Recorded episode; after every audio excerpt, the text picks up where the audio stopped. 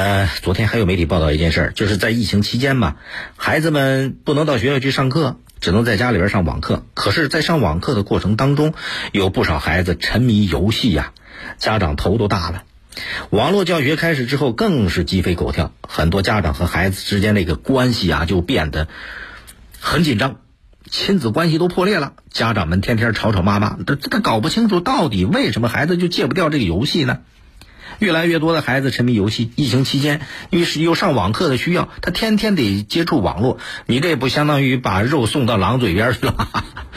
孩子一个人在家，家长得上班，他能安心在那儿上网课吗？上一会儿他就想办法去玩游戏了。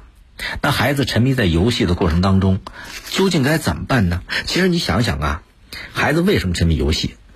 首先是游戏，它具有极大的诱惑力。你别说是孩子，就成人，很多人沉迷游戏无法自拔呀。因为你要知道，游戏它的整个设置每一个环节都是高手啊，策划师啊、文案、美工、音乐、软件工程师，这都是高手共同合作多年，花了那么多钱，人家设计出来的，它符合游戏者的心理。你无论是孩子还是成人，他在玩游戏的过程当中，能够找到自己的存在感。玩的过程当中上线之后，后边还有那么多高手在负责运营、负责这个宣传，人家耗费了大量的人力、物力、精力、财力。你说有多少人？别说孩子，有多少成人能够抵挡住这种精心炮制的诱惑，是吧？当然了，孩子沉迷游戏，你不能只说那游戏太厉害。还有另外一个方面，就是你能够和游戏抗争的东西是什么？让他能够抵挡游戏的诱惑，那就需要比游戏更有竞争力。孩子沉迷游戏，他就会分散时间，总是有限的，在这方面花的多，另一方面花的就少。如果无法自拔，那学业就废了。这是家长们都不希望看到的。就是你要拿什么东西去跟游戏争孩子，首先得了解孩子们需要什么，孩子们想什么。家长知道不知道？这得扪心自问的，对吧？有很多家长，孩子想什么，孩子需要什么，一问三不知啊。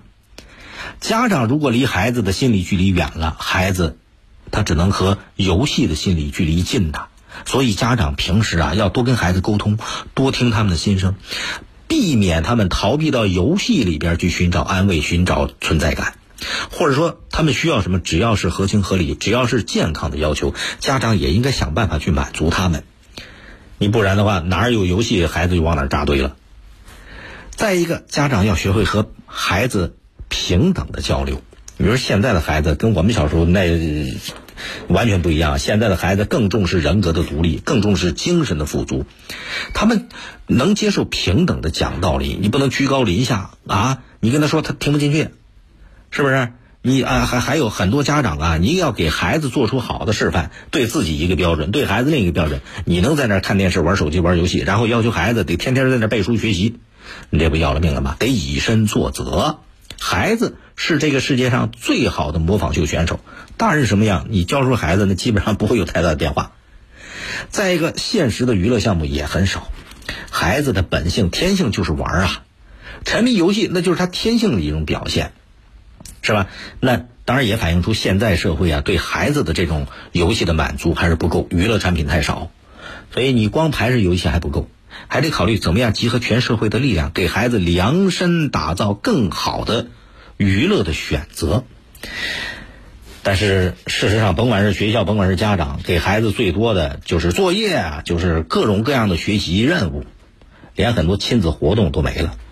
家长跟孩子怎么交流？交流来交流去，永远都是你这次考多少分？怎么样让成绩上去？是吧？老师跟孩子交流也是这个样子。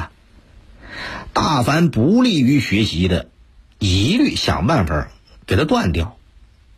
这是那孩子心里他会有反感的。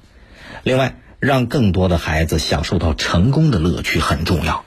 很多孩子他在现实当中找不到存在感，找不到那种成功的快乐，因为。你按学习成绩，那个拔尖的毕竟还是少数，他不认为自己是个成功者，他找不到那种感觉。可是，在游戏当中，他不一样，他可以通过自己的努力，哎，这个，呃，这这这个不断的成为胜利者。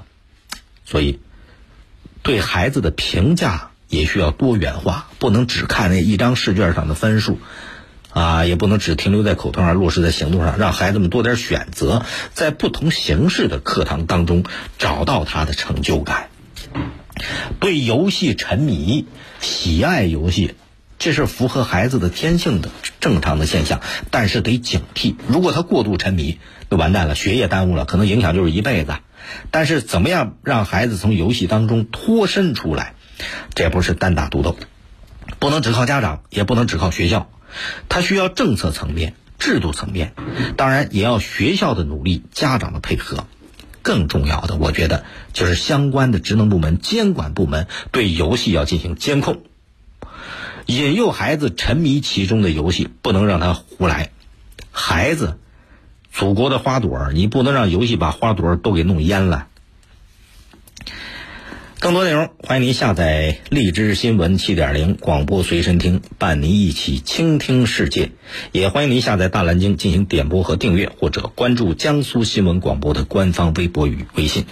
今天节目就这样，再会。